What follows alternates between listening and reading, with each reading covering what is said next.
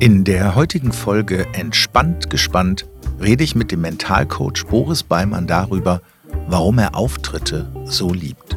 Jeden lieben langen Tag. Boris unterstützt Menschen darin, auf den Bühnen des Lebens mehr Leichtigkeit zu empfinden, weil Auftritte haben es echt in sich. Ein Gespräch über Tapping-Methoden und Atemübungen, über rote Teppiche und dunkle Gedanken, über Vertrauen und Humor. Boris erläutert, warum unser Körper alles andere als doof ist, wann Reden nicht mehr hilft und warum eine Person im Publikum unseren Auftritt genauso durcheinanderwirbeln kann wie Perfektionismus und Gefallsucht. Boris erzählt, wie er seinen Vater einmal aus der Tischtennishalle warf, wie Social Media Auftrittsdruck erhöht warum es etwas Erhabenes hat, wenn jemand auf der Bühne ganz bei sich ist und wie es gelingen kann, den eigenen Auftritt so richtig zu genießen.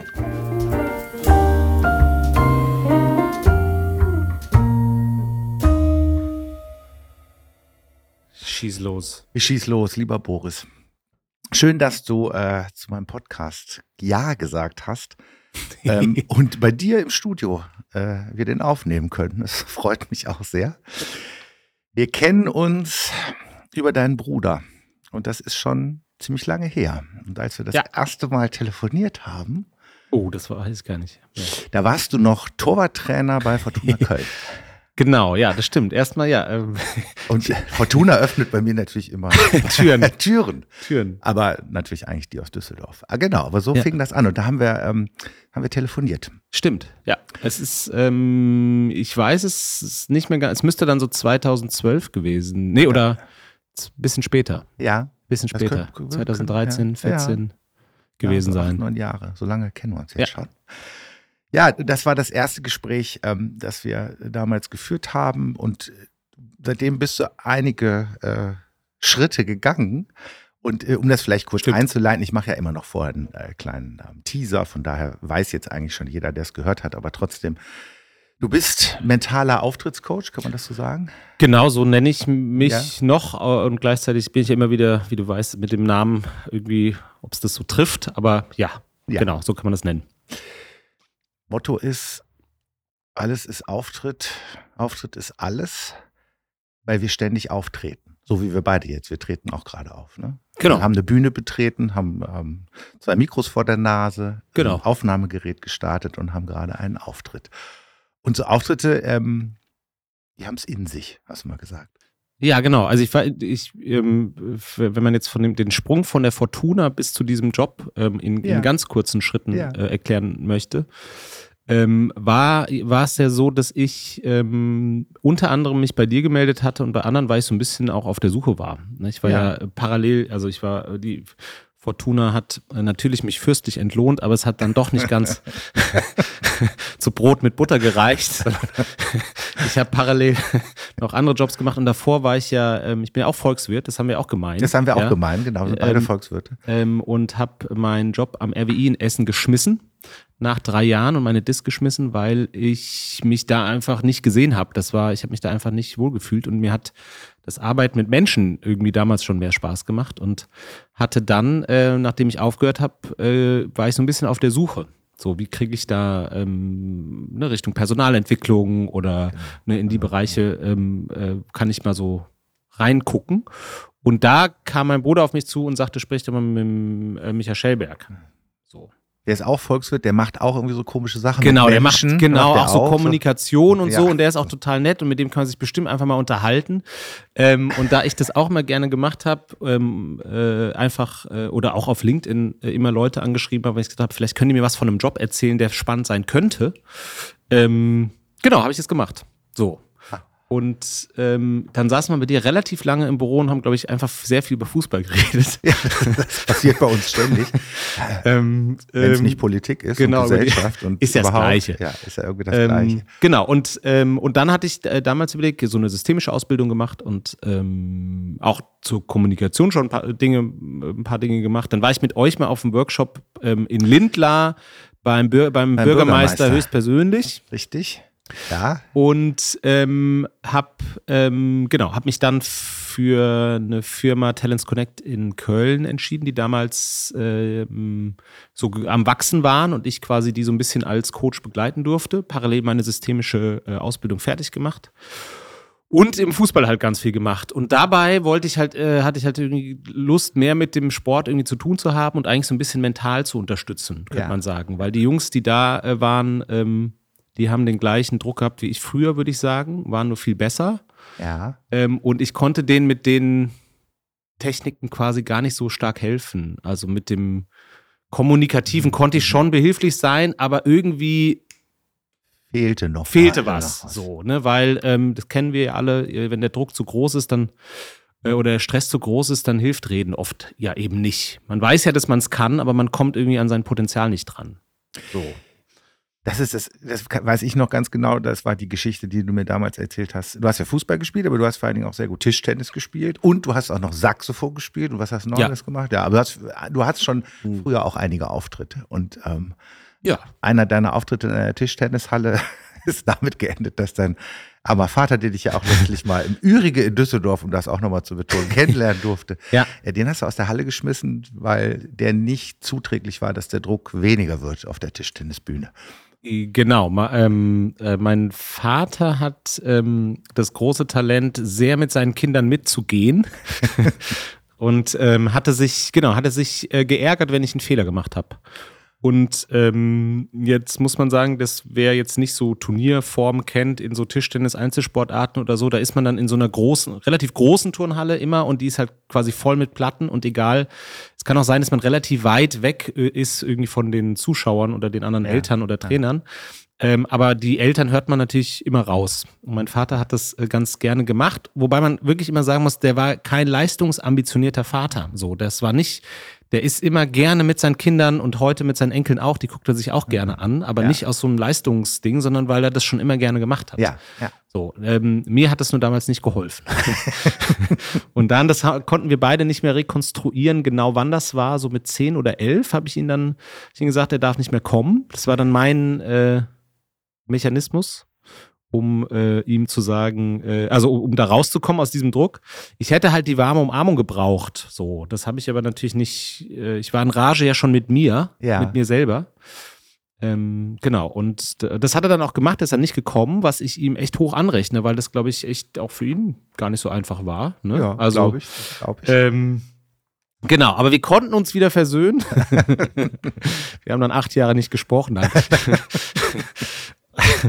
nee, äh, zum einen, ähm, genau, zum einen äh, beim Fußball ging das. Das war irgendwie anders, weil da war ich irgendwie in der Mannschaft drin. Das ja. war ein anderes Empfinden. Ja. ja. Ähm, da war es mir auch egal, ob ich einen Fehler gemacht habe, weil ich ja eh der Meinung war, ich hab, bin nicht so gut wie die anderen. Ich konzentriere mich auf das, was geht. So. Ja, okay, ja, ja. Und, ähm, und dann äh, hatte ich einen äh, Vortrag, es war für mich ein größer Vortrag, so ein TED-Vortrag in Freiburg 2008 äh, 18, glaube ich, oder 17, mhm. Ende 17 oder 18, ähm, äh, wo ich ihn quasi diese Klammer geschlossen habe. kann man sich auf YouTube übrigens kann man sich angucken. Auf YouTube angucken. Ja, ja. Genau. Ja.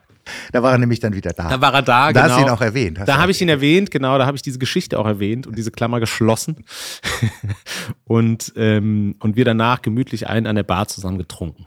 Sehr gut also bleiben wir mal ganz kurz in Freiburg, da stehst du ja auf der Bühne, hast selber einen Auftritt, ähm, redest über, über Leichtigkeit. Du hast gerade gesagt, Kommunikation war zunächst mal ein Angang. Irgendwann hast du gemerkt, dieses Reden, das hilft gar nicht so und bist dann ja im Prinzip eher in so eine körperliche Sache reingekommen, wo du gemerkt hast, hm, ähm, ich kümmere mich vielleicht mal, also die Zunge ist ja auch, gehört ja auch zum Körper dazu, die dauernd irgendwie rumplappert. Aber bist dann auf etwas gestoßen, was dir da nochmal ähm, geholfen hat, ganz anders auf dieses Phänomen von Drucksituationen, Lampenfieber, wie man es vielleicht auch, oder viele nennen, so in der Umgangssprache zumindest. Ja. Ähm, vielleicht kannst du da ein bisschen was drüber sagen. Ähm, ja, also genau, der, der, der Dreiklang ist quasi, mir konnte man nicht helfen, ähm, damals Trainer und Lehrer mit, mit Gesprächen. Ich wusste, ich kann das besser, aber ich kam halt da irgendwie nicht dran. Ja. So, und dann äh, in dieser Fußballrolle, auch Fußballtrainerrolle, ähm, ich hatte schon guten Kontakt, glaube ich, kann ganz gut mit Menschen, ähm, äh, hatte aber auch da das Gefühl, ich kann denen jetzt nicht helfen. Ja. So, es, und es müssen auch Dinge schneller gehen als äh, mein Papa ist ja Psychologe, das heißt jetzt zu Kommunikation so grundsätzlich so irgendwie eine Nähe und Zugang hat, hatte ich ja. ähm, es muss Methoden geben, die auch schneller funktionieren als 20 Sitzungen jede Woche so mit dem Fußballer ähm, äh, da irgendwie einen Termin auszumachen in so einem Trainingsbetrieb und so, das ist, dachte ich, ist schon irgendwie auch nicht so praktikabel. Ja, so. ja. Ähm, und irgendwie war es Intuition und ich hatte mich für das Thema, also Traumata auch irgendwie immer interessiert und vor allem ganz viel bei den 10-, 11-Jährigen, die ich äh, gerne trainiert habe, ähm, eigentlich gelernt, weil äh, Beobachtung da, Mama am Platz und die Schultern waren gerade und der Gang aufrecht, Papa am Platz. Kopf nach unten, Schultern nach vorne ne, und irgendwie sah das nach mehr Belastung aus. Mhm. Das heißt, dass sich der Druck und Stress irgendwie unmittelbar körperlich ausgedrückt hat. Und es gibt von äh, Damasio, so einem ähm, Neurowissenschaftler, so einer Koryphäe, einen schönen Satz: Der Körper ist die Bühne der Gefühle. Mhm. Ne, also er drückt das nach außen aus, was innerlich abgeht. Ja. Ne? Hatte ich irgendwie so, ich würde sagen, so eine Mischung aus Intuition und Neugier, dass wir irgendwie über den Körper gehen müssen. Also reden nicht reicht. Und habe dann durch mein Umfeld, äh, auch in Köln, äh, das außerhalb des Sports aktiv ist. Ähm, ich habe früher mit Leuten Musik gemacht, die jetzt auf großen Bühnen stehen. Ich habe in meinem Umfeld hier, ähm, Leute, die ihre Comedy-Karriere ähm, angegangen sind, Freunde, die Moderatoren sind im Fernsehen alle unabhängig voneinander kennengelernt, muss man sagen. Also Zufall ja, eigentlich. Ja. Aber ich habe die ganz oft begleiten dürfen, wenn die Auftritte hatten. Also Moderationsjobs oder ähm, ein Freund mal besucht, der ist Stuntman, der in der Show dann immer, äh, äh, nicht immer, aber ein paar Mal so Stuntman machen musste. Das heißt, ich konnte diese Settings hinter der Bühne miterleben und habe auf einmal Leute erlebt, die, von denen ich dachte, dass die nicht nervös sind, äh, dass die nervös sind. Und zwar nicht auf ihrer Bühne, nicht auf der Fernsehbühne, mhm. sondern zum Beispiel auf dem Weg zum roten Teppich. Mhm. So, ja. also Annäherung zum roten Teppich. Und dann merke ich auf einmal, wie sich jemand die Schultern genauso zusammenfallen wie bei dem zehnjährigen Jungen. Mhm. Äh, je näher man dem roten Teppich kommt und ich mich nur frage, ja, wie, wie kann das denn sein? Dass du äh, jetzt nervös wirst, du dich nicht ja. wohlfühlst, wenn du nur 90 Sekunden über den roten Teppich gehen musst. Dabei liebst du es, wenn 10 Millionen dir zugucken, die Regie ausfällt und du machen kannst, was du möchtest. Ja. So, das fand ich super spannend. Ja, dann gabst du die Rückmeldung, ja, wenn ich da jetzt nicht perfekt aussehe auf dem roten Teppich, ja, dann ist das Bild ja überall sichtbar. Und das war für mich einer von so mhm. schönen vielen Aha-Erlebnissen, dachte ich ja, ach krass, ah ja. Ja gut, ja, dann wird's mir auch, dann hätte ich auch Stress. Dann hätte jeder Stress. Und dann war meine Nervosität aus der Kindheit, sage ich mal, erstmal geheilt. Ja. Da dachte ich, wenn du da Stress hast, dann darf ich alle mal Stress haben. So. Und dann habe ich, äh, das war für mich so ein äh, persönliches Erkenntnis, dass, dass es eben nicht nur um Wettkampf geht, wie bei den Fußballern, mhm. so. Stadion ist auch ein Auftritt, ähm, sondern es sind alles Auftritte. Ja. Sobald eine Person dabei ist und die kann auch nur im Kopf Platz nehmen, deren Rückmeldung uns nicht ganz scheißegal ist, sage ich ganz gerne, äh, handelt es sich um einen Auftritt. Deswegen ist auch eine Prüfung ist eine Auftrittssituation, auch wenn die Rückmeldung erst später kommt. Ja. Ne? Oder ein Date ist ein Auftritt. Und dabei geht es immer um den Körper und der scannt immer, bin ich hier sicher oder nicht. Ja. So. Und das ist ja eine sensorische Geschichte, könnte man sagen. Es ist das Nervensystem, was da eine Rolle spielt. Ähm, und deswegen äh, spielen die körperlichen Methoden auch in meiner Arbeit so eine Rolle. Das heißt, körperliche ähm, Reaktionen mit körperlichen Methoden begegnen sage ich das, auf der Ja, Ebene. genau, das ist halt, glaube ich, ja, also das ist mir auch immer sehr im Gedächtnis geblieben. Das ist, glaube ich, eine gute Line. Ne? Wenn, das war eine der, super lange Antwort zu deiner Frage. Ja, das ist, das ist, das, das ist überhaupt kein Problem. da steckt ja noch was anderes drin. Ähm, äh, Perfektion, hast du gerade gesagt. Also wir halten mal fest, die eine Person ist wichtig. Bei dir war es auch dein Papa damals. Der kann, kann dann auch äh, ein Setting direkt verändern. Ja, genau. Ähm, kann sich ja jeder fragen. Mit den, vor den Eltern, ja. mit den Eltern spielen, ja. Freundinnen, Partner vor denen zu singen oder äh, Jubiläumsrede zum Geburtstag. Ja. Ne, äh, ist, ist auf einmal anders, als wenn man es in der Firma vorträgt. Setting ist ein Thema, genau. genau Setting Kontext, ist ein Thema, Kontext ist ein Thema. Perfektion, hast du gerade gesagt, kann ein Thema sein, wenn ich zu viel will, möglicherweise. Ist ein Thema. Haben wir schon drei äh, Kriterien dann hast du was entdeckt, da mache ich jetzt mal weiter. Ich fand das mit dem Körper nämlich spannend, weil das für mich auch, weil ich ja auch eher aus dem kognitiven Lager komme, äh, war das für mich mhm. natürlich auch neu und spannend. Und aber auch direkt schlüssig, dass man sagt, da zeigt sich was im Körper, da kommt was vom Innen, da kommen Emotionen, Gefühle, die zeigen sich im Körper. Warum nicht mit dem Körper antworten, wenn der Körper uns schon was sagt? Und jetzt nicht wieder mit der Rübe äh, daran gehen. Ähm, das erste Mal, als ich das dann von dir gelernt oder wir das mal zusammen gemacht haben, war das Thema Klopfen. Mhm. Die Klopftechnik, mhm. also die mir überhaupt nicht geläufig war. Mhm. Und ähm, da waren wir bei, bei uns im Büro und da, ähm, da war Kajo noch dabei, also mein ehemaliger Geschäftspartner, der jetzt ja. in München ist den wir jetzt ganz lieb grüßen. Du musst jetzt, du musst jetzt in der Landschen Manier sagen, den ich sehr schätze. Den ich sehr schätze, ja, den ich äh, immer noch sehr schätze, tatsächlich. ja. ähm, genau, und dann äh, hast du das mit uns äh, gemacht, mit den, äh, mit den Klopftechniken. Und vielleicht kannst du da ein bisschen was zu sagen. Ähm, auch von deinem Sat1-Auftritt, wo du so laut geklopft hast, dass die Mikrofon angesprungen sind. ja, war, das war stark. Es war einfach zu früh für mich ja. beim Frühstücksfernsehen. ähm, genau, also es gibt also ganz viele Methoden und ähm, äh, eine Methode, die ich sehr stark zeige, ist eine spezielle Klopftechnik, ohne da jetzt ähm, zu, zu tief reingehen zu wollen. Äh, während wir quasi Stress erleben, dann klopfen wir auf uns rum, könnte man sagen. Mhm. Das klingt ein bisschen seltsam, ähm, ist auch äh, seltsam, darf auch seltsam sein. Mhm. Äh, ist sogar positiv, finde ich, wenn es seltsam ist, weil dann hat es was Spielerisches in bedrohlichen Situationen. Mhm. Ne? Ähm, und äh, durch, es gibt verschiedene Wirkhypothesen dazu, äh, warum das so gut wirkt. Eine ist aus, dem, aus der Akupunkturforschung. Äh, dann ähm, gibt es einmal CT-Afferenzen oder C-taktile Hautzellen. Das sind quasi langsame, man könnte das noch so eine langsame DSL-Leitung Richtung Kleinhirn, da wo der Stress sitzt. Mhm. Also nicht mhm. ummantelte ähm, äh, Nervenfasern, die eine Standleitung haben quasi Richtung Kleinhirn, also Richtung einen Bereich der Amygdala mhm. und die Sicherheitssignale spenden. Die haben wir besonders da, wo wir Haare haben, hatten, mhm. haben sollten. Mhm. Also Hände, und zwar deswegen klopfen wir auch nicht in der Innenseite der Hände, sondern quasi außen und im Gesicht. Und ähm, dieses Klopfen ähm, führt äh, oft dazu, also das Schöne ist, der Vorteil ist erstmal, wir gehen über die Haut oder den Tastsinn und der Tastsinn ist der wichtigste Sinn, den wir haben. Ohne den könnten wir nicht überleben. Der bildet sich, wird glaube ich diskutiert, zwischen 8. und 12. Schwangerschaftswoche fängt er an, sich auszubilden. Und er ist im ganzen Körper verteilt und mit dem kommen wir auch zur Welt. Also Nahrungsaufnahme, ne, Bewegung der Zunge, Wahrnehmung von innen und außen wäre ohne den Tastsinn nicht möglich.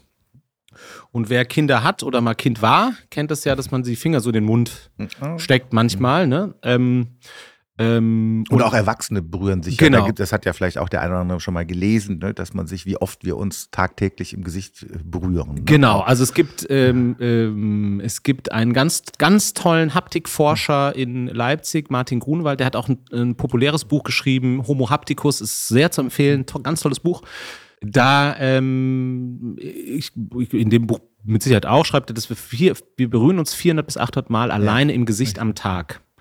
So, und ähm, auch die Föten im Mutterleib berühren sich in der linken Gesichtshälfte stärker, wenn die Mutter mehr Cortisol, ähm, also mhm. St ein Stresshormon, Stress, ja. ähm, im, ja. genau, im Blut hat. So, auch super spannend. Ähm, jetzt kann man die Föten natürlich nicht fragen, aber ähm, kann, man kann es zumindest beobachten. Und ähm, das macht der Körper ja nicht, weil er doof ist, sondern weil er ja quasi so autopoesis-mäßig sich immer in eine Balance bringen möchte. Und wenn wir so mal drauf gucken, ist es schon gar nicht mehr so komisch, sich zu berühren. Ja. Ne? Ähm, und äh, Berührung ist ja nicht nur, oder Klopfen ist nicht nur Berührung, sondern ist ja auch Rhythmus. Also ne, das quasi Bewegungszentrum im, ja. ist auch aktiv. Ja.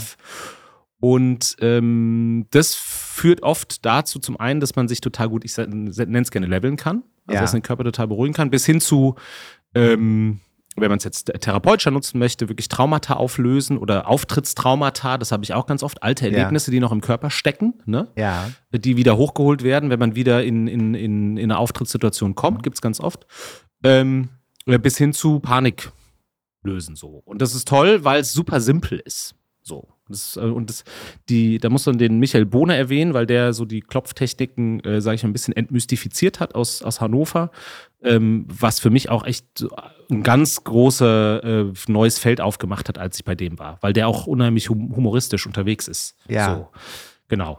So, das, das vielleicht zu den Klopftechniken. Und man klopft wirklich äh, auf Akupunkturpunkten auf sich rum, also Hand, Gesicht und Oberkörper, ähm, während man so ein bisschen Stresserleben hat. Also für jeden, der äh, auf der Bühne steht, bevor er dann auf die Bühne geht, der klopft einfach ein bisschen auf sich rum. Habe ich auch schon gemacht, hier im Studio übrigens. Ja, als ich meinen Vortrag gehalten habe. Meinen ersten äh, virtuellen Vortrag. Ja. Äh, der, also für mich sind Vorträge auch sowieso immer aufregend. aber ohne reales Publikum, das war für mich auch eine neue Situation. Ja. Hat mir das Klopfen sehr, äh, hat mir das auch sehr geholfen. Und es war am 11.11. .11. Karneval. Ähm, ich habe dann mit einer äh, Verkleidung, mit, einer, mit, einem Rollenwechsel im Prinzip den Vortrag begonnen. Das hat mir auch sehr geholfen. Ah, weil ja. ich da einfach ein äh, bisschen Spökes gemacht habe. Ja und äh, dann in meine eigentliche Auftrittsrolle gegangen bin. Also das, das war auch nicht schlecht. Ja. ja, so ein Rollenwechsel. Ja, genau. Also genau, das, das ist eine, es ist eine super Selbsthilfetechnik. Äh, und es ist, äh, und das ich, ich vermute einfach, ich sage das einfach mal so frei raus, es hören ja sehr viele Menschen deinen Podcast. ja, eben, die ganze Republik. Hier kann man ja, nee, aber ähm, ich, ich, ich, äh, wenn man so Geschwindigkeit anguckt, ich war jetzt wie auch ja, äh, letzte Woche wieder auf, dem, ähm, auf einer Fachtagung, äh, die Reden reicht nicht heißt, wo es wirklich um therapeutische Methoden geht, die über das Reden hinausgehen. Äh, gibt auch andere, andere Techniken, Augenbewegungstechniken. Es gibt neurogenes Zittern, ähm, äh, was auch spannend ist ähm, und so weiter und so fort. Gibt noch andere Sachen. Ähm, dass man in, in 10 oder 15 Jahren, dass das dass es nicht mehr so seltsam ist. Einfach, dass es normal ist. ist so. Ja. Weil das einfach eine äh, Power hat, die Prozesse so schnell gehen, ähm, ne, und auch mehr Forschung jetzt natürlich dazu kommt, dass man, dass das, glaube ich, ein Standard wird. Wo du den Michael Bohne gerade erwähnt hast, ich habe gerade bei dir im Büro drüben so ein kleines Heftchen gesehen. Ähm, ist das neu? Also im Karl-Auer Verlag von Michael Bohne oder ist das schon ein bisschen älter? Nee, das, das ist schon, ist das ist schon, ähm, das ist schon älter. Also ja. was, wer sich dafür interessiert, also die hinter die ähm, ja. Ähm, die Antonia Pfeiffer hat im Karl-Auer Verlag gerade ein Buch rausgebracht, ganz frisch über die neurobiologischen Grundlagen des Klopfens und die ja. forscht quasi dazu, was sind die Wirkmechanismen. Ja. Es gibt noch dann äh, in USA und in Australien äh, Leute, die dazu stärker forschen und die haben ähm, hier in Hannover auch die erste MRT-Studie oder eine gut gemachte MRT-Studie mhm. rausgebracht zum Thema, wie wirkt das Klopfen und die haben auch ähm, diese Sicherheitssignale wahrgenommen und das ist, ist also ist ultra spannend Ne? Und gleichzeitig äh, empfehle ich immer, und das mache ich jetzt nicht aus Eigenwerbung, äh, sich das zeigen zu lassen. Mhm. Ja. Weil äh, neben, dem, neben der reinen Methodik ähm, ist das Spannende in so Prozessen, wie bei allen anderen Prozessen eigentlich auch, wenn ich ähm, gerade irgendwo hänge, also wenn ich gerade Stress erlebe oder wenn ich mit einer Idee nicht weiterkomme, dann ist mein Körper irgendwie im, im Stress, sage ich mal. So, das heißt, meine Ideen, Möglichkeit, mein Möglichkeitenraum, meine Kreativität ist immer kleiner. So, wenn, ähm, wenn ich das mit jemand zusammen mache, ne, und ich meine, äh, mit dir ähm, gehen ja so Prozesse ähm, inhaltlicher Art auch mal sehr gut, dann ähm, passieren oft andere Sachen. Ich lasse mich auf einmal, kann mich überraschen lassen, zum Beispiel vom Gegenüber. Und ähm, genauso ist es eigentlich bei so, ähm, bei Prozessen, wo es um ja noch mehr Leichtigkeit geht oder ähm, Aufregung oder wie auch immer man es nennen möchte oder Angst, weil was ich und meine Kollegen machen, wir stellen erstmal einen sicheren Raum her und wir gehen mit der Person durch die Situation schon mal durch. Während die im Stress ist, man selber natürlich nicht. Das heißt, ich kann, ich bin eigentlich eine Angebotsmaschine, mhm. könnte man sagen, ähm, bei, an der sich äh, der mein Gegenüber bedienen kann. So, und ich bleibe immer in der Haltung Humor, Zuversicht, Leichtigkeit, Spaß ähm, und äh, kann unheimlich viele Vorschläge machen und auch mein Gegenüber überraschen lassen. So, und das ist nochmal ein, ein äh, das ist nochmal ein Riesenunterschied, der mir eigentlich über die letzten Jahre nochmal viel klarer geworden ja. ist, weswegen ich viel mehr zu meinen Kollegen gehe für meine Themen als früher. Ja. Äh, also ich kann das ja nur unterstützen. Ich hätte mich ja auch äh, niemals äh, ohne dich in eine Eiswanne äh, gesetzt, wobei wir jetzt schon fast beim nächsten körperlichen Thema sind, bei 33 Grad. Vertrauen spielt, glaube ich, eine Riesenrolle. Also ähm, ich habe das auch gemerkt so. Also ich war jetzt, also wie gesagt, weil ich auch eher kognitiv dann vielleicht strukturiert bin mit dem Klopfen. Das war jetzt auch nicht für mich so ein einfacher Angang, war auch eine Art Auftrittssituation. Und dann bei dem Eiswannenthema, da ging es ja viel um Atmen. Da sind wir beim nächsten körperlichen Thema, auch äh, eine Technik, ja. mit der du dich ja auch sehr auseinandergesetzt hast. In Verbindung mit ähm, extremen Temperaturen. Also du bist ja das Gegenteil eines Warmduschers, du bist ja ein Kaltduscher. Stimmt. Ähm, äh, hat sich auch, hat sich gewandelt. Hat sich gewandelt. Hat sich gewandelt über die Jahre. Aber ähm, ja, äh, ich stell die Frage, kannst ich überlege gerade, äh, was die Frage war. Also, gar, gar, keine richtige Frage, sondern vielleicht, ich dachte so, jetzt haben wir über das Klopfen gesprochen und irgendwie kam mir gerade dieses Atmen-Thema irgendwie so rein und, ja. äh, und, und eben durch die Fähigkeit, seine Atmung zu kontrollieren. Und ich würde es jetzt mal aus meiner Erfahrung aus beschreiben, also in dem Workshop, den ich mit dir gemacht habe, also zusammen ja, ja noch mit anderen Menschen, ja. äh, über einen Tag lang sehr viel an diesem Atemthema halt zu arbeiten, äh, um sich dann auf eine Situation vorzubereiten, die man sonst der man sich sonst mit Sicherheit nicht gewachsen fühlt. Also auch da natürlich große Anspannung. Und zwar ging es äh, der darum, sich am Ende dieses Tages äh, die Bereitschaft zu erwerben, sich in eine Eistonne zu setzen. Ich weiß nicht, wie viel Grad das Ding hatte, aber es war schon, viel. es war vier. Ja, so. war schon ziemlich kalt. Ja. Und da ging es ja auch darum, in Kontakt oder in Kommunikation mit dem eigenen Körper zu kommen. Da halt ja. eher über Atmen, äh, nicht ja. so stark über den Tasten, sondern ja. über Atmung. Und da wollte ich so ein bisschen genau. hinlenken, um so ein weiteres körperliches Genau, Thema wobei ich, ne, das, ist, ich, bei, das ist nämlich das Spannende. Bei Tasten, der Tasten ist für mich auch Atmung. Ja, okay. Das Problem ist die Begrifflichkeit. Bei Tasten denken wir immer nur an Berührung, aber der Tastsinn ist ist Propriozeption, also innere Wahrnehmung, Muskelspannung, Lageveränderung des Körpers, ist alles der Tastsinn. Ne? Das ist, finde ja. ich, total wichtig. Und ja. das ist semantisch eigentlich ein Problem, weil wir immer nur an Berührung denken beim Tasten. So, und das ist eigentlich viel mehr. Ne? Also, äh, eigentlich müssten wir sagen, das Gefühl. Oder ja. Ich, ne? Ähm, ähm, genau. Und bei dem, äh, ich, vielleicht, bevor ich quasi zur Thema Atmung gehe, mache ich das Bild auf, weil ich finde, es ist, da wird's immer am deutlichsten eigentlich, weil es geht uns ja immer und unserem Organismus immer, bin ich hier sicher in der Situation, mhm. fühle ich mich hier wohl oder nicht?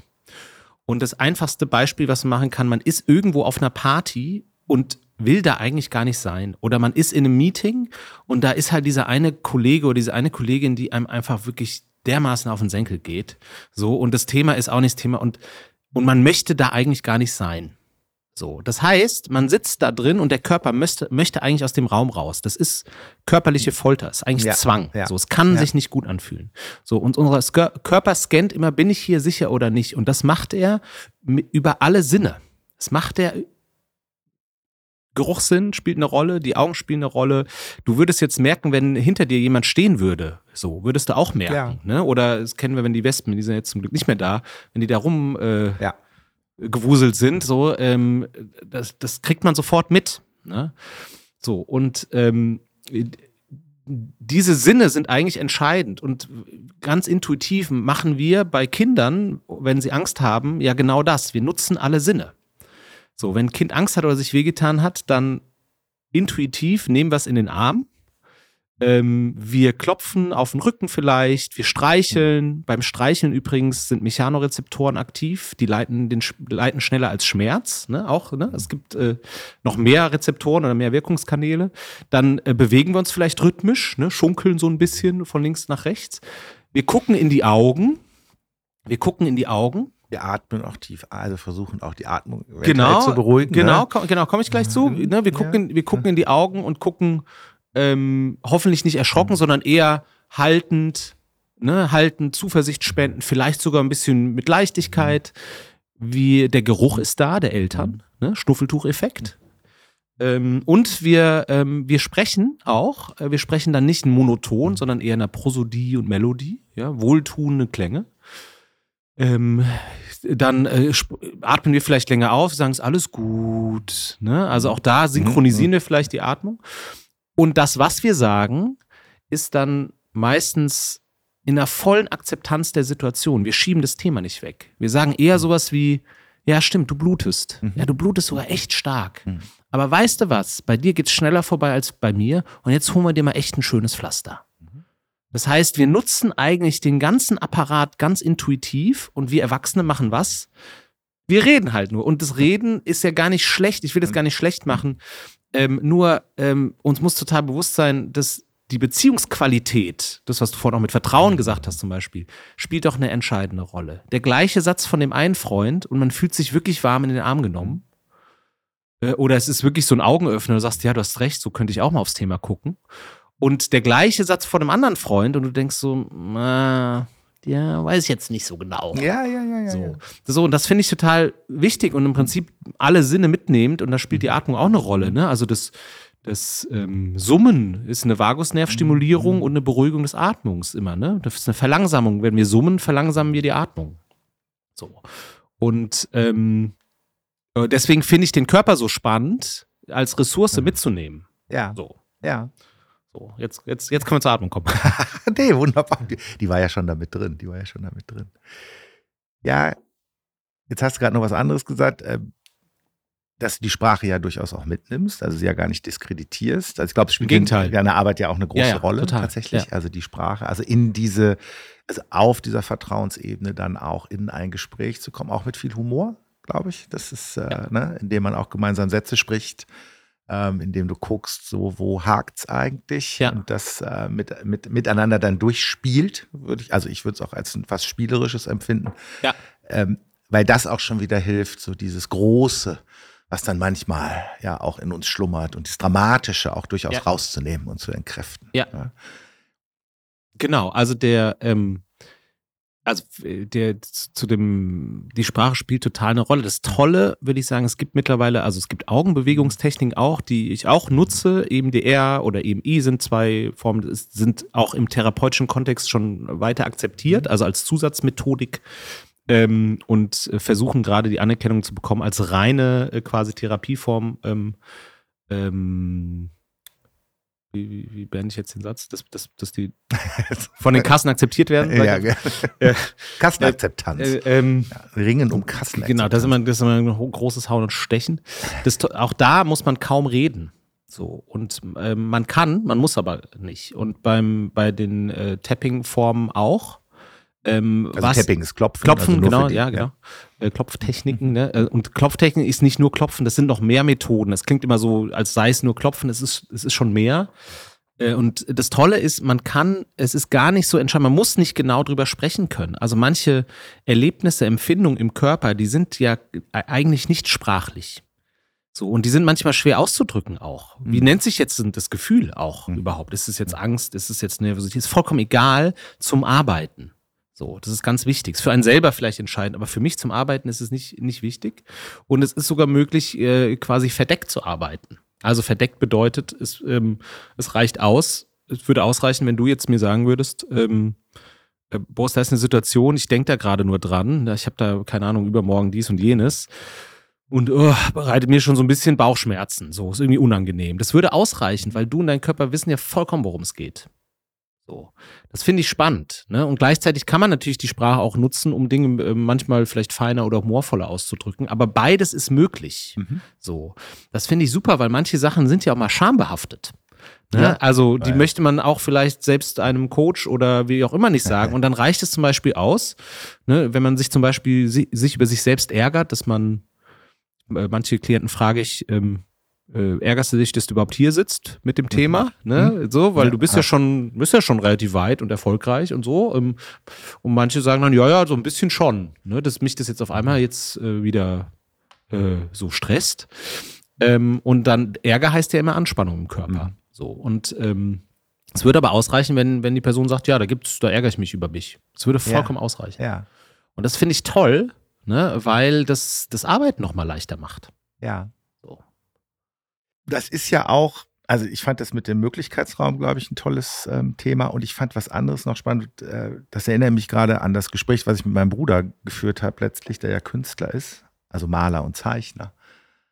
Und der gesagt hat, ja, ich kann eigentlich nur so lange Kunst machen, wie ich mich selbst noch überraschen kann. Und Kunst hört dann auf, wenn ich eigentlich immer nur dasselbe dann irgendwann wiederhole. Also wenn, wenn, wenn das Bild nicht mehr zu mir spricht, sondern wenn alles schon vorher feststeht, ähm, dann fühle ich mich nicht mehr als Künstler. Und ich fand diesen Aspekt des sich überraschen lassen können oder Menschen in Räume zu begleiten, wo sie sich selber dann auch wieder überraschen können, finde ich eigentlich finde ich gerade eine schöne Analogie auch zu dem, was du machst. Ja. ja. Ähm, genau. Ich, wir dürfen jetzt nicht abdriften, ob das, was jetzt Kunst ist und nicht so. Ähm, ähm, aber dieses, also dieses sich überraschen lassen, also auch in der Arbeit, mhm. ne, ähm, das geht alleine. Also ich, ich bin jetzt kein, ähm, meine künstlerischen, zeichnerischen Fähigkeiten sind äußerst begrenzt, aber ich versuche mir gerade vorzustellen, dass man, glaube ich, in, in der Auseinandersetzung mit, mit seiner Kunst ähm, die er ja zu einem auch wieder zurückspricht und einen Tag später irgendwie man wieder anders drauf guckt, ja, dass da wirklich ja. Überraschungen drin sein ja, können. Ähm, und man sich dann von sich selbst und seiner Kunst ähm, äh, wirklich überraschen lassen kann. Ja. Das glaube ich ähm, äh, genauso wie ein Musiker, der, der am, was aufnimmt, am nächsten Tag nochmal hört und auf einmal einen ganz anderen Aspekt daraus hört. Das glaube ich, ähm, Äh, das, das kann ich mir sehr gut vorstellen. Ne? Und dieser Überraschungsmoment, der ist ja was, der ist ja was total kraftvolles. Also deswegen ist der jetzt in, ich meine, das machen wir mit Kindern ja auch, dass wir die versuchen abzulenken oder auf einmal, wenn die sich wehtun und sagen, guck mal, dieser tolle Vogel oder so. ähm, ne, das ist ein bisschen platt, aber ne, dass dann manchmal die Augen total aufgehen, ne? Und das, das ist ja, da passiert ja im Nervensystem unheimlich viel. So, und, in der, und es passiert in der Situation, wo vielleicht gerade sonst eigentlich Stress oder Schmerz erlebt würde. So, und das ist wie so ein Mismatch im Körper, könnte ja, man sagen. Ja. So, und das hat was jetzt nicht nur philosophisch ja. ähm, oder äh, ähm, ähm, äh, Besonderes, sondern äh, auch wirklich körperlich was. Ja. Ne? Wo du gerade Musik angesprochen hast, du hast ja selber auch äh, Musik gemacht, du arbeitest auch gerne mit Musikerinnen und Musikern. Ähm, gibt es da etwas, Spezielles, wo du sagen würdest, also was die als Druck oder Anspannung empfinden, das ist phänomenologisch, unterscheidet sich groß von anderen oder ist das ähnlich zu denen, ob es jetzt Sportler sind, Moderatoren oder?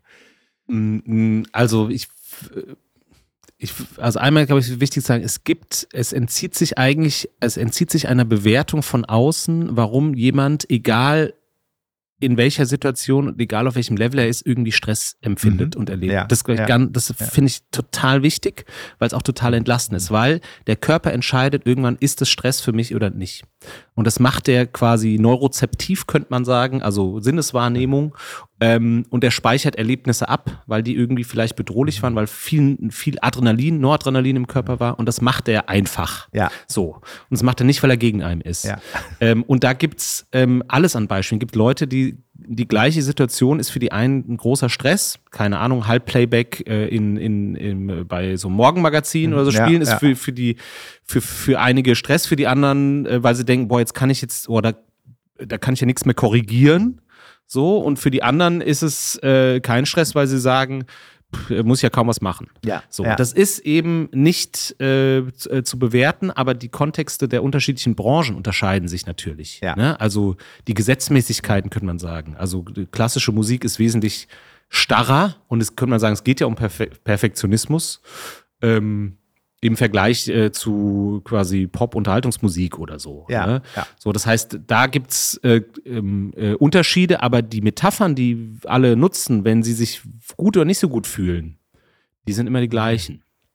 So. Und das, äh, das äh, Jan van Weide, der Comedian, äh, ähm, der ähm, jetzt seine zweite Premiere hatte, also beziehungsweise seine, die, die Premiere seines zweiten Programms, Solo-Programms, ähm, der hat mir ähm, äh, in, einem, in einem Podcast auch zu hören, so ganz schön gesagt, äh, er hat mal im, bei einer Show auf einmal im Publikum seine Ex-Freundin gesehen und die Mutter der Ex-Freundin.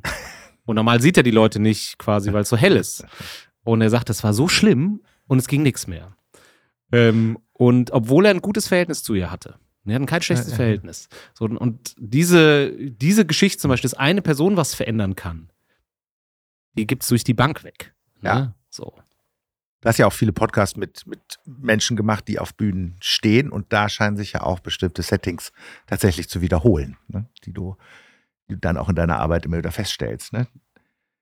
Es kann das ja. Gefühl sein, was wir vorhin hatten, ganz am Anfang. Ne? Perfektionismus kann ein Thema sein. Die eine Person, die alles verändert, kann ein Thema sein.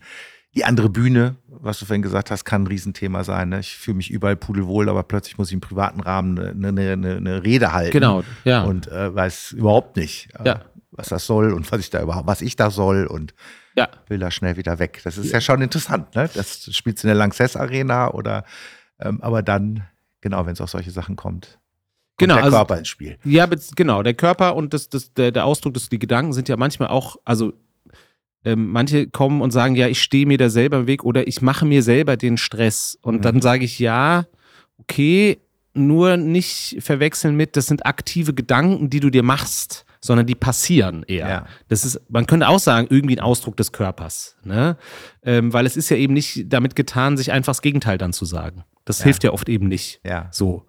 Ähm, das, ja, das, das, das Spannende finde ich eigentlich an der Arbeit, dass die Metaphern wirklich immer immer wieder die gleichen sind und Aufregung, ähm, Lampenfieber nicht auch nur mit dem Setting zu tun hat, weil es gibt andere Quellen. Wenn ich jetzt drumherum Stress habe in meinem Leben, ja. ähm, dann ähm, spielt es auch eine Rolle. Ne? Also wenn ich schlecht geschlafen habe und und und oder äh, wenn es privat gerade nicht so gut läuft, dann ähm, unterscheidet der Körper dann nicht, woher kommt der Stress. So. Ne? Ähm, dann kann für manche die Bühne ein totaler Ruhe- und Zufluchtsort sein, wenn sie sagen, das ist mein Wohnzimmer. Das gibt es ja. ja. dann auch, ja. dass sie sagen, ja. da kann ich das total ausfinden, weil da bin ich voll zu Hause. So kann aber auch natürlich sein, dass es überhaupt nicht der Fall ist, sondern dass es dazu kommt. Ne? Oder wenn man gerade krank war oder so. Ne? Ähm, äh, das, das finde ich auch ganz wichtig, ne? dass dieses, diese Begrifflichkeiten, Lampenfieber, Auftrittsstress und so weiter, die, die, entziehen sich auch einer Bewertung, sind eigentlich immer das Gleiche. Ja, ne? ähm, ja und das, das auch mit äh, Erfahrung oft sogar der Stress mehr wird. Also gerade in so ähm, klassischen Musikbereichen, ähm, durchaus auch bei in Unterhaltungsbereichen, dass es mit dem Alter nicht abnimmt zwangsläufig, sondern manchmal dann auch erst kommt. Warum? Weil natürlich das Leben sich nicht nur ändert, sondern auch Ansprüche zum Beispiel steigen oder ja. Erwartungshaltung. Ne? Ja. Also oft heißt bei meinem ersten Programm hoffe ich, die kommen alle zu meiner Show. Bei der zweiten ja hoffentlich halte ich das Level. Mhm. Ne? Ist ein ja. Unterschied. Ja. So, deswegen ja. muss man ganz klar, und es geht nicht um diese, geht nicht immer um klassisch davor, bin ich aufgeregt, sondern auch, wie komme ich durch das ganze Programm? Mhm. Flow ich da durch oder denke ich da, oh Scheiße, ähm, ah, jetzt an jetzt der Stelle, jetzt, jetzt ja, kommt die schwierige Stelle. Jetzt, jetzt höre ich mich selber reden. Jetzt, genau, jetzt betrachte ich mich von außen. Sind übrigens äh, oft Darstellungen. Ich sehe mich von außen auf einmal. Ja, ich gucke auf mich drauf. Ja. So, ich bin äh, nicht an der Startlinie, sondern ich gucke auf die Startlinie. So, es sind, das sind ganz oft Beschreibungen. Ähm, und das finde ich eigentlich das Phänomenale, weil wir das auch aus den Bürosettings und so weiter total kennen. Ne? So. Äh, das fiel mir jetzt gerade noch ein, also da wir ja auch ähm, zusammenarbeiten und auch äh, Menschen unterstützen, die in Unternehmen ähm, dann auf Bühnen müssen. Also da habe ich so in letzter Zeit so zwei Sachen, die mir immer wieder auffallen. Das eine ist wirklich Erwartungshaltung. Also wer erwartet da irgendwie was von mir? Und das zweite ist ja, ist ja auch ein Lieblingsthema von dir. Was erlaube ich mir eigentlich?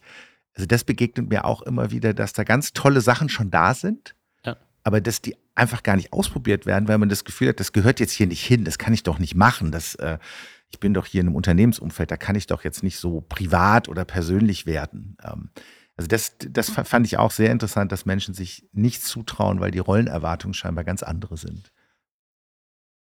Ja, äh, ähm, und gerade wenn jetzt, wir haben ja ähm, jetzt äh, einiges vor allem so in unternehmerischen Kontexten genau, quasi gemacht, ja. also weil wir ja, ähm, ich habe ja auch von deiner Arbeit äh, damals so profitiert, um überhaupt zu verstehen, was ich da mache eigentlich. Ne? Also ich ah ja jetzt noch manchmal rum, ja. weil, weil ich, ich sage mal, frag doch jemand, der mit mir gearbeitet hat, der ähm, kann das dir besser ja. erklären. Ähm, dass wenn diese, wenn ich mich und es geht beim Auftritt eigentlich äh, um sich frei fühlen. Ja. Eigentlich geht es darum, sich frei zu fühlen. Und das ist übrigens das, was wir als Publikum ja auch so toll finden, wenn jemand da frei ist und es ist vielleicht nicht mal so mein Geschmack, aber wenn der das aus einer vollen Freiheit und Überzeugung macht, dann kriegt es ja auf einmal was total Schönes und Erhabenes. Da ja. möchte man irgendwie doch irgendwie Teil davon sein. Es ja. hat fast, finde ich, was Philosophisches dann so. Und eigentlich geht es mir darum, Leuten behilflich zu sein, dass die sich da in Situationen frei fühlen und gerade wenn die Kontexte so im Unternehmen, ja, der Chef äh, oder äh, schon, schon Folienvorgaben, ne, also Corporate Identity, äh, wenn ich die oft sehe, denke ich ja, das ist, ist, ist, ist ob, das, ob man das absichtlich macht, damit die Zuschauer möglichst wenig Spaß haben, weil die Bilder so klein sind, aber das Firmenlogo so groß, ähm, ähm, das, genau, da fehlt oft die Freiheit ja, und die, die ja. eigene Erlaubnis. Ja aus diesem Kontext quasi auszubrechen, weil man die Sorge hat, ja, man darf es nicht, es gibt Konsequenzen, der Chef findet es doof, darf ich den Vortrag jetzt auf meine Art machen, obwohl ich ja jetzt nur mal meinen Chef vertrete, ne, so äh, für ein großes Thema. Ähm, genau, das, das kommt äh, total äh, gut vor. Oft ist die, oft ist, manchmal gibt es ja auch da Grenzen, aber oft ist die natürlich eher so eine mentale ja. ähm, Grenze, ne? so, wo man ein bisschen ähm, helfen kann. Das finde ich gerade total äh, spannend, weil das glaube ich, also das finde ich ein super Bild eigentlich. Also wie äh, gelingt es halt, diese Möglichkeitsräume wirklich meistens so groß zu gestalten, dass man da ins freie Spielen kommt. Und wenn Dinge nicht funktionieren, dann ist das halt auch von außen oft ein Problem, weil ähm, das macht schon alles Stress, weil da gar kein, kaum Freiheitsspielräume sind. Ja, genau. Ne? Ja. Und wenn ich dann noch jemand bin, ähm, der das sich auch noch rationalisiert, ja, aber das muss aber sein und das Logo muss sein und das muss sein, ähm, dann komme ich selber noch mehr aus dem Tritt und am Ende bleibt dann halt, ja, wie so ein Referat, drei Minus ja. halt. Ne? Ja. Und ja? ich meine, was kann man ja, kann man ja, glaube ich, echt erwähnen, was wir ja oft ähm, erleben, wenn wir Leute begleiten zusammen oder beziehungsweise im Ping-Pong könnte man ja sagen, ist ja meistens so, dass ich äh, starte, ähm, um manchmal war es auch wirklich Auftritts, wirklich richtiger großer Auftrittsstress, ne? Oder halt bis hin zu, ich möchte mich da einfach irgendwie verbessern, so, ähm, dass ich erstmal, ich sag mal, auf der mentalen Ebene für Freiräume sorge, dass sich das leichter anfühlt. Ja. Und auf einmal geht ein Möglichkeitenraum auf, äh, der mit dir eigentlich inhaltlich dann bespielt wird. Genau, das so. ist ja meine Rolle, dann eher auch die Leute dann in dem zu unterstützen, was auch da ist und da auch stärker an das ranzukommen, was ihnen eigentlich wirklich Spaß macht. Das ist dann so ein bisschen meine Arbeit, ne? so zu gucken, das bist ja jetzt noch gar nicht du. Also das ist jetzt halt irgendwas, wo du denkst, äh, das musst du irgendwie tun. Ja. Ähm, guck doch mal, was, was in dir steckt. Und das Tolle ist ja in der Arbeit, deswegen finde ich, macht es ja auch großen Spaß, so großen Spaß, weil da bei jedem ja auch was Tolles ist. Also es ist ja nie so, dass ja. man denkt, oh Gott, da ist ja wirklich gähnende Leere. Das ist ja überhaupt nicht der Fall. Ja. Es ist halt wirklich alles äh, ein bisschen verschüttet.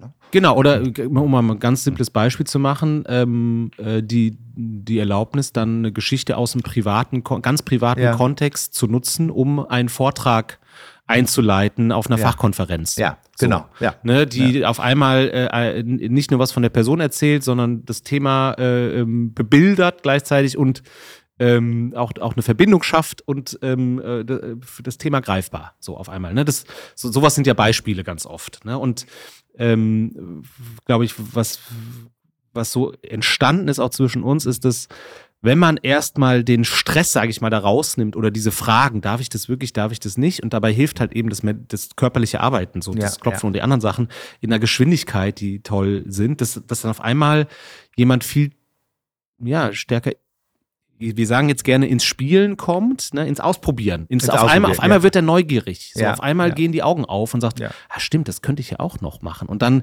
bekommt auch so ein Prozess, der davor, oh, jetzt muss ich da einen Vortrag für die Fachkonferenz, bekommt auf einmal auch was äh, Leichtes, so, ne, ähm, weil der Stress da erstmal weg ist. Ne? Ähm, also der Blick geht nicht mehr nach hinten, sondern geht irgendwie nach vorne. Und das, ähm, genau, das macht Spaß. Ja, das ist also mit dem Blick nach vorne, das finde ich auch gut. Und äh, was mir gerade einfällt, weil du das mit Verbindung nochmal gesagt hast, ähm, das ist ja auch ein großes Thema, diese, diese Trias äh, der Verbundenheit, dass man mit sich selber in Verbindung ist, dass man mit seinem Thema in Verbindung ist und dass man mit seinem Publikum in, in Verbindung ist.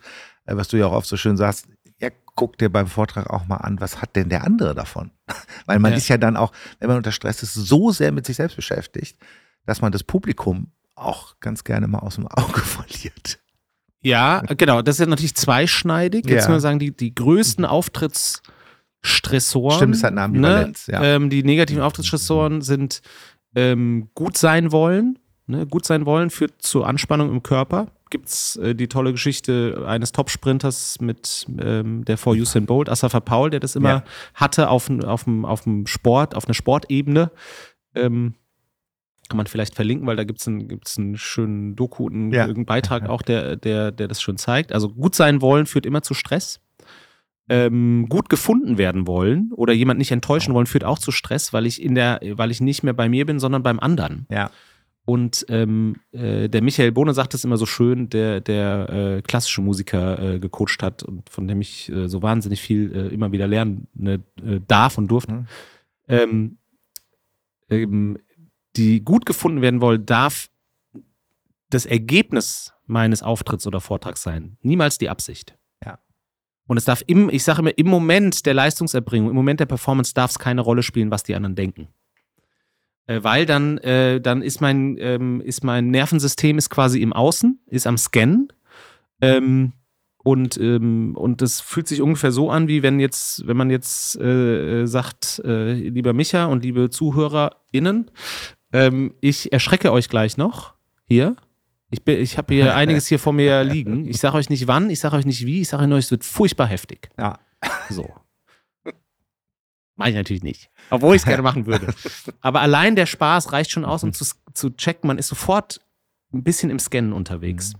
Das heißt, gut gefunden werden wollen, da gehe ich immer mit den Leuten dran. So, es ist klar, dass das, oder auch die Erwartungshaltung, dass sie klatschen oder lachen oder mich hier mhm. raustragen und feiern. Das ist nachvollziehbar, mhm. aber es ist ein Stressor. So. Es ist halt eher das Ergebnis, ne? Genau. Vielleicht ist das auch der Unterschied übrigens zwischen äh, gut gefunden werden wollen und äh, Verbundenheit herstellen. Das ist vielleicht das Missverständnis. Also, dass man Verbundenheit, das gilt ja in der zwischenmenschlichen Kommunikation eigentlich auch. Da, da geht es ja auch eigentlich nicht in erster Linie, ich mache das jetzt, um gut gefunden zu werden, weil dann passiert meistens nämlich, das passiert ja gar nicht, sondern es entsteht eher aus der Freiheit, eine bestimmte Idee von Umgang miteinander zu haben. Und daraus entsteht dann automatisch Verbundenheit und nicht, indem ich absichtsvoll darauf abziele, dass der andere mich super findet. Genau, ja, ich, das, das, ist auch der genau, Unterschied zwischen, ich, ich will nicht überzeugen, niemand will überzeugt werden, ja. sondern eigentlich möchte man sich selber überzeugen. Ja. So. Und wenn ich, und so mache ich es, verstehe ich ja meine Arbeit auch. Ähm, wir haben jetzt über eine, eine Technik stärker gesprochen, so, aber mir, mhm. eigentlich geht es darum, meinen Leu Klienten ein Buffet anzubieten an Möglichkeiten. Ja dass die neugierig werden, sich daran zu bedienen und auszuprobieren. Auch gerade was so körperliche Methoden anbelangt, weil jeder Typ ist anderes, jedes Setting ist anders. Ne? Ähm, äh, ich hatte gestern einen, der auf mit Augenbewegung, das war gar nichts für den. Mhm. So, ne? Dann muss ich es natürlich weglassen. Ja. Ne? Und ähm, ich glaube, das, das ist ähm, glaube ich, eine gute Haltung, dass wir dann eigentlich ins Ausprobieren oder, oder ähm, bringen wollen oder ins Zuhören bringen wollen, dass jemand sich selber überzeugen kann. So, und das heißt, ähm, ich bleibe auf einer Augenhöhe. Die Bühne ist eh schon übrigens erhaben. Die Bühne sticht immer. Ne? Ja, also, ja. Ähm, ähm, genau, darum, glaube ich, geht es eher, Dinge teilen zu wollen. Ja.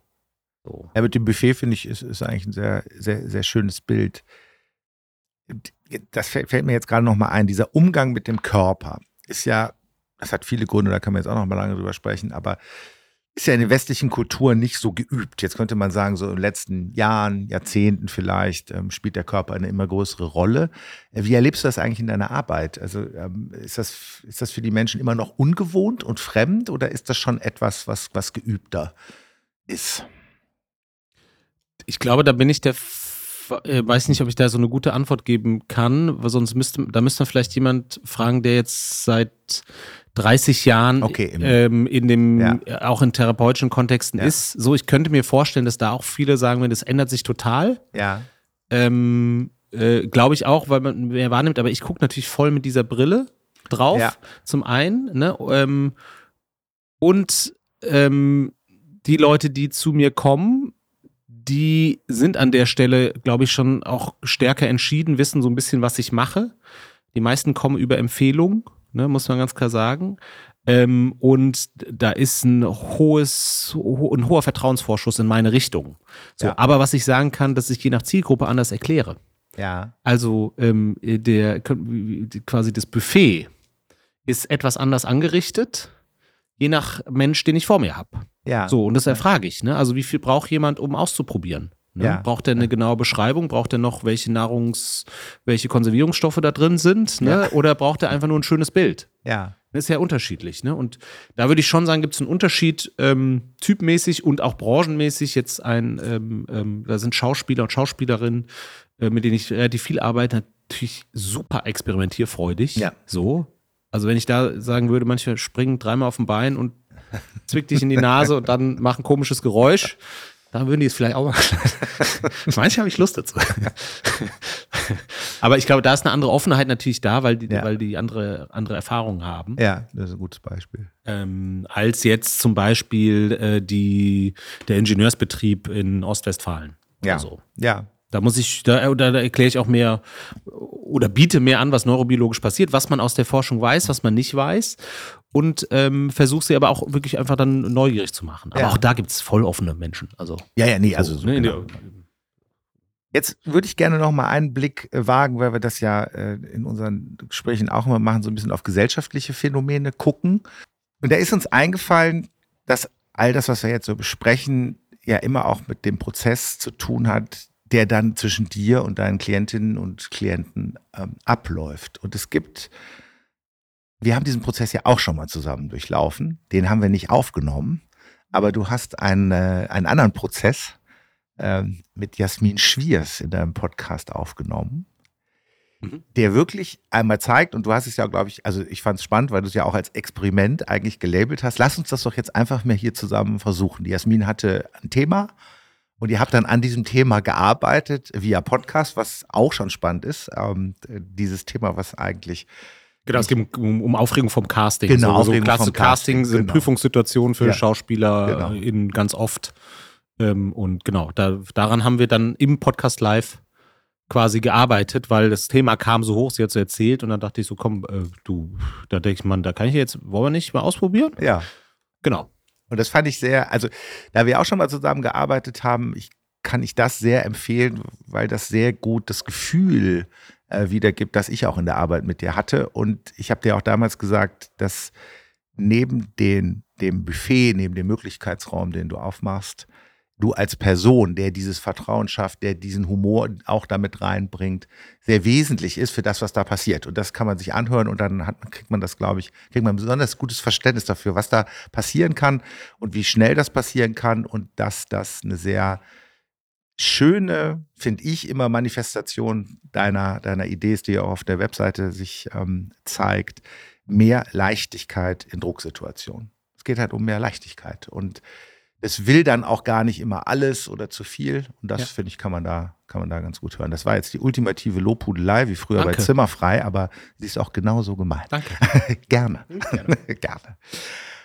Und dann haben wir gerade überlegt, dass, weil das ist ein Begriff, der in unseren Gesprächen öfter auftauchte, plötzlich das Gefühl, wenn Auftritt alles ist, dass wir in einer Auftrittsgesellschaft leben. Und du hast an einer Stelle ein Thema eingeführt, was natürlich, wenn man drüber spricht, auch naheliegend Auftritte sind, aber vielleicht irgendwie doch nicht so ganz direkt, nämlich der ganze Bereich Social Media.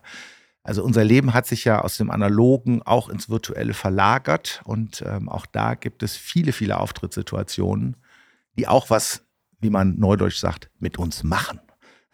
Ja, und wir wahrscheinlich auch überhaupt gar nicht wissen, was das alles mit uns macht. Ja. Ne? Also auch vor allem in der Langfrist oder halt mit Jüngeren auf lange Sicht und so weiter. Ähm, und jetzt gar nicht um irgendwie die, die, die immer dieses ähm, Verteufeln neuer Entwicklung. So gibt's ja diese, die, ähm, ich weiß gar nicht, von wem ist das nochmal ab?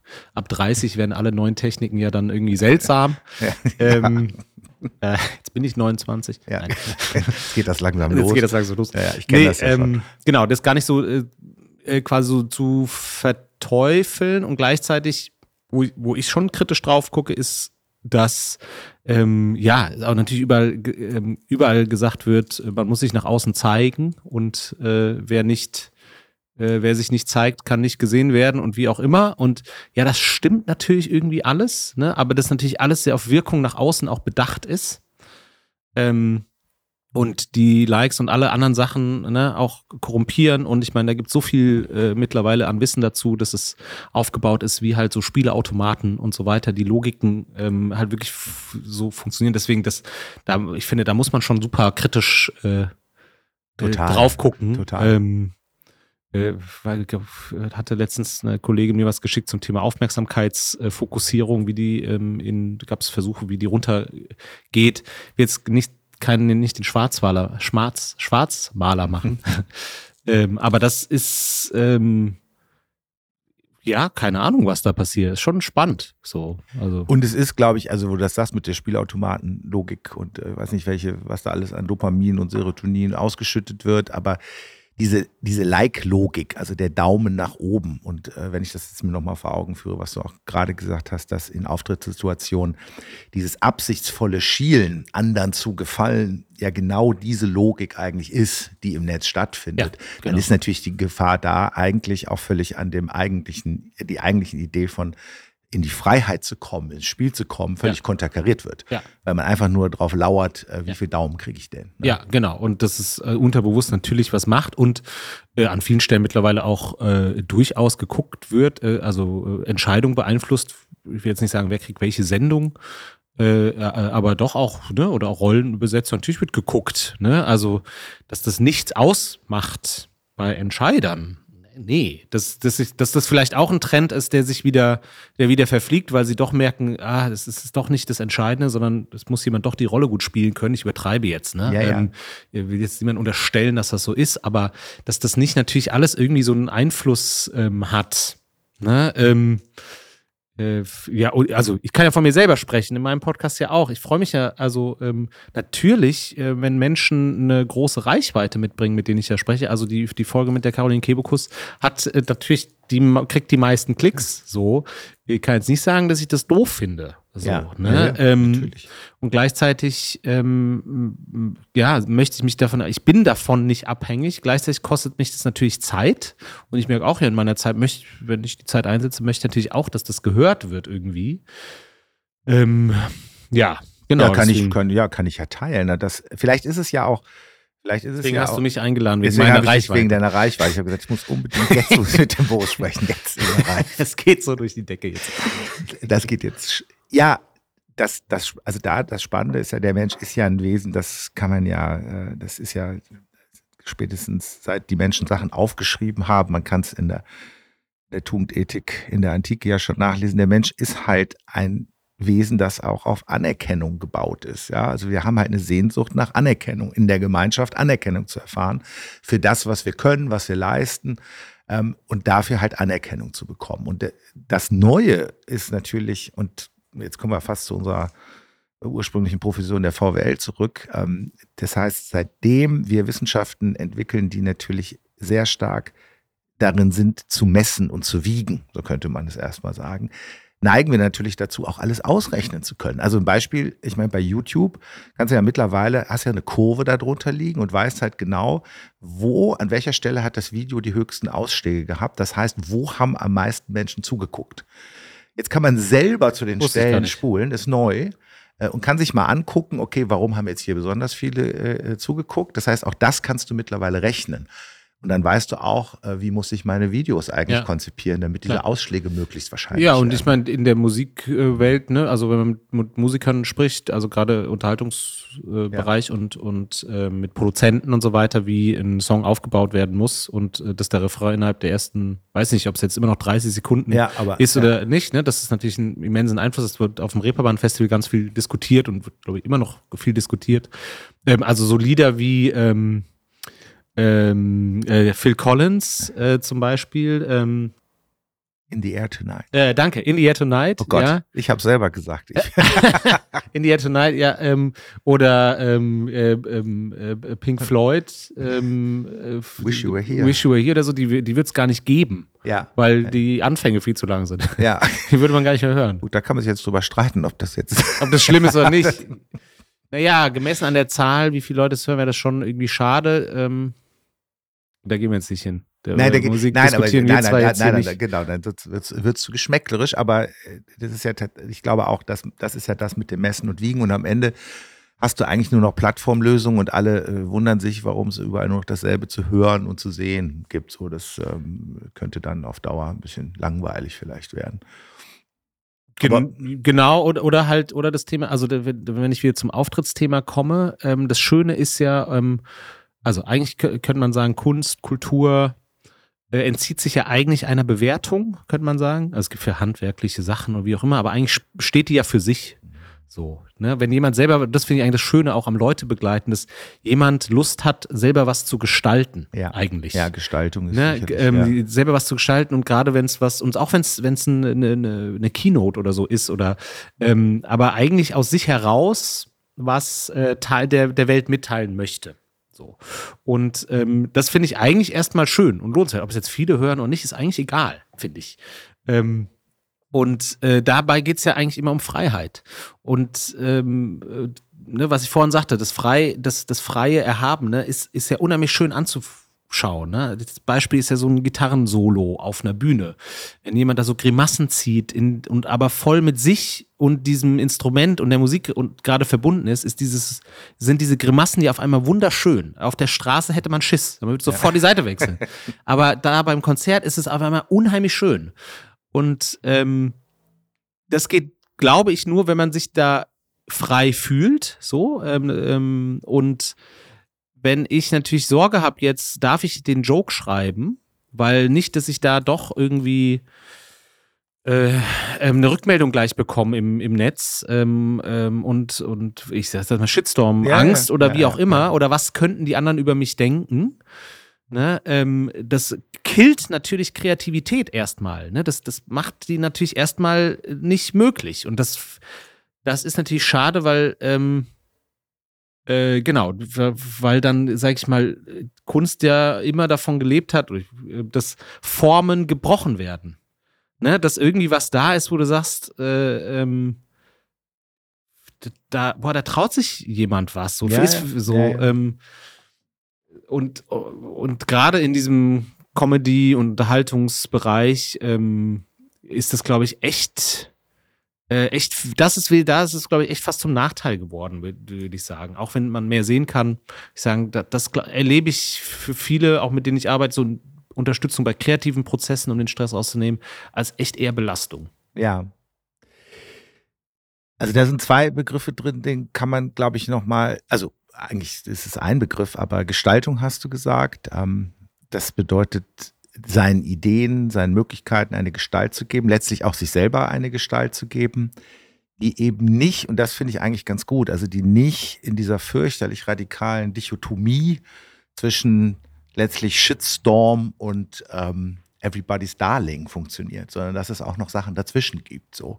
Und wenn man jetzt nochmal zurückkommt, was du auch tust, dann könnte man sagen, du hilfst eigentlich Leuten sich und ihren Themen und ihrer Leidenschaften eine Gestalt zu geben, äh, die abseits äh, von solchen kurzfristigen Yippie oder Buh äh, funktionieren. Weil uns das als Menschen halt möglich ist. Ja, könnt, also könnte man ja, sagen, ne? Also ja. manchmal sind es einfach wirklich nur äh, ich habe übermorgen diesen Auftritt und so. Und ja, ich bin ja, jemand, der auch sehr gerne kurz davor äh, ähm, hilft, so weil ich das, je größer der Stress ist, so äh, mehr komme ich in Fahrt, sagen wir so. Ähm, nee, ich mag das ja wirklich. Ne? Ähm, äh, ne? Bis hin zu, ja, quasi ein bisschen, bisschen stärker begleiten. Ähm, äh, das, ja, dass man mehr in, in, in seine Gestalt kommt, finde ich schon ganz schön. Und der, der Prozess ist, das, das macht mir so Spaß, wenn ich dann sehe, jemand Ne, ähm, auch wenn es vielleicht gar nicht so mein Geschmack ist. Ich sehe dann die Person auf der Bühne und das ist eigentlich das Schöne, ich darf dann jemanden sehen oder auch beim Sport genauso und sehe da, der ist da so voll bei sich und mit dem happy. So und geht danach von der Bühne und manchmal gibt es ja auch, sagst du, war heute gar nicht super? War halt, also, war nicht, also, weiß gar nicht. Äh, ähm, ist jetzt irgendwie eine Zahl, war irgendwie 70 Prozent von dem, was ich irgendwie so sonst kann. Aber so allem mit allem voll zufrieden. Mhm. So, und jetzt gucke ich mal, was ich besser machen kann. Das ist eigentlich das, wo ich mich am, fast am meisten drüber freue. Mhm. So, ne? Ähm, ähm, äh, genau, und deswegen kann man sagen, ja, dem eine Gestalt, Gestalt geben, aber wohl und das genießen, das zu genießen. Eigentlich geht es darum, diese Prozesse mehr zu genießen, auch, weil ja. ähm, ähm, ähm das ist ja geil, dass sie das machen. Ja.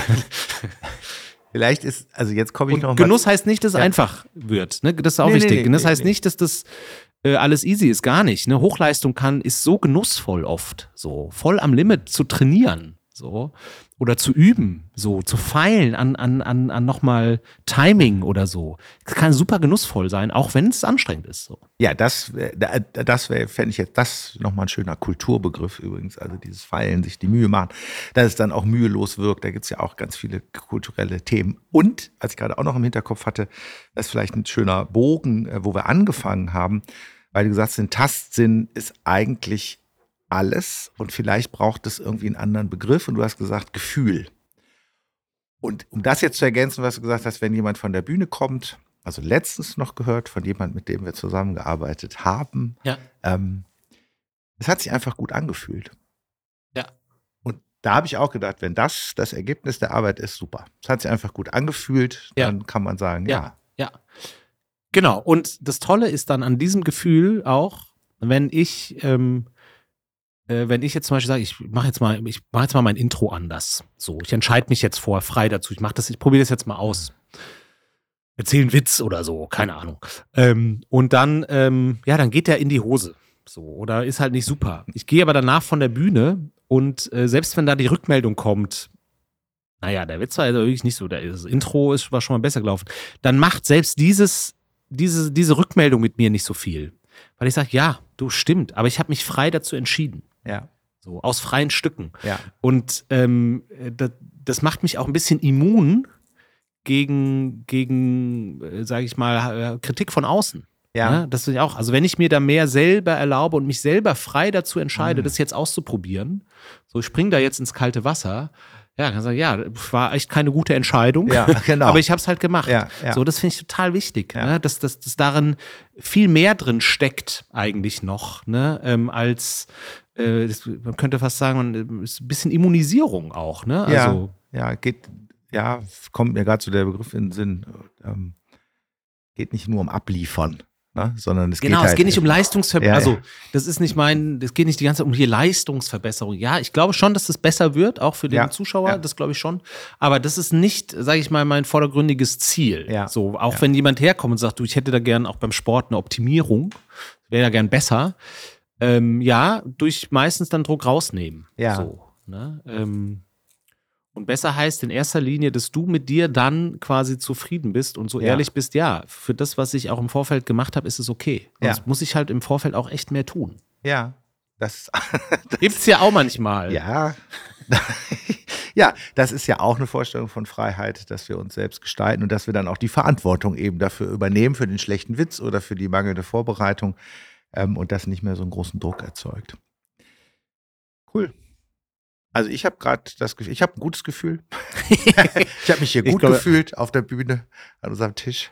Ja, ich, ähm, äh, ich, ich, ich mich auch. Das, äh, ich ich mache jetzt den, den, den Prozess mal wirklich transparent, der Ja. in meinem Kopf abläuft, Ja, weil das ist eigentlich mal. ja spannend. Ne? Ja. Weil ähm, ich bin ja, also jetzt äh, gibt ja auch Auftrittssituationen, wo ich- wo ich äh, auch selber denke so, uff, da bin ich ja auch irgendwie nervös. Vor allem, wenn Leute dabei sind, die ich kenne, ist es für Ja. mich auch anders. So, ähm, gleichzeitig freue ich mich drüber, aber es ist auch anders. Und jetzt bei so einem ähm, Gespräch, ähm, mir macht das total Spaß. Ich, und frage mich aber gleichzeitig, ähm, ob das für die Zuhörer, ne, also was die sich da rausnehmen, ist Ja. es konkret Ja. genug oder nicht? Ne? Ähm, und letztlich ist die Wahrnehmung in dem Gespräch immer auch nochmal eine andere, wie wenn man das danach quasi hört. Das ist auch, finde ich, total, Absolut. total wichtig. Absolut. Ne? Ähm, äh, genau, deswegen bin ich total gespannt, äh, ob da irgendwas Fruchtbares mal rauskommt. Aber mir hat Spaß gemacht. Ja, mir hat's auch, also vielen Dank, lieber Boris. Und dann schließe ich jetzt mit einem Satz, den du selber auch mal gesagt hast, den ich auch sehr treffend fand, wo du gesagt hast, naja, ich biete ja was an, oder um bei deinem Buffet zu bleiben und was dir gefällt, nimmst du halt mit und den Rest lässt du halt hier. Und wir werden ein paar Sachen produziert haben im Gespräch, die man mitnehmen kann und vielleicht auch eine Menge, die man einfach hier lässt. In diesem Sinne, ähm, einen schönen Tag noch und wir arbeiten jetzt ja eh weiter. Aber wir beenden dieses Gespräch. Tschüss, bis zum nächsten Mal. Vielen Dank. Ciao.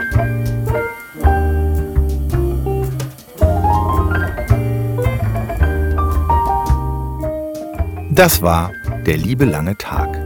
Der Podcast mit tollen Menschen, die spannende Dinge tun. Eine Produktion von Michael Schellberg und Michael Scheibenreiter Musikbetriebe.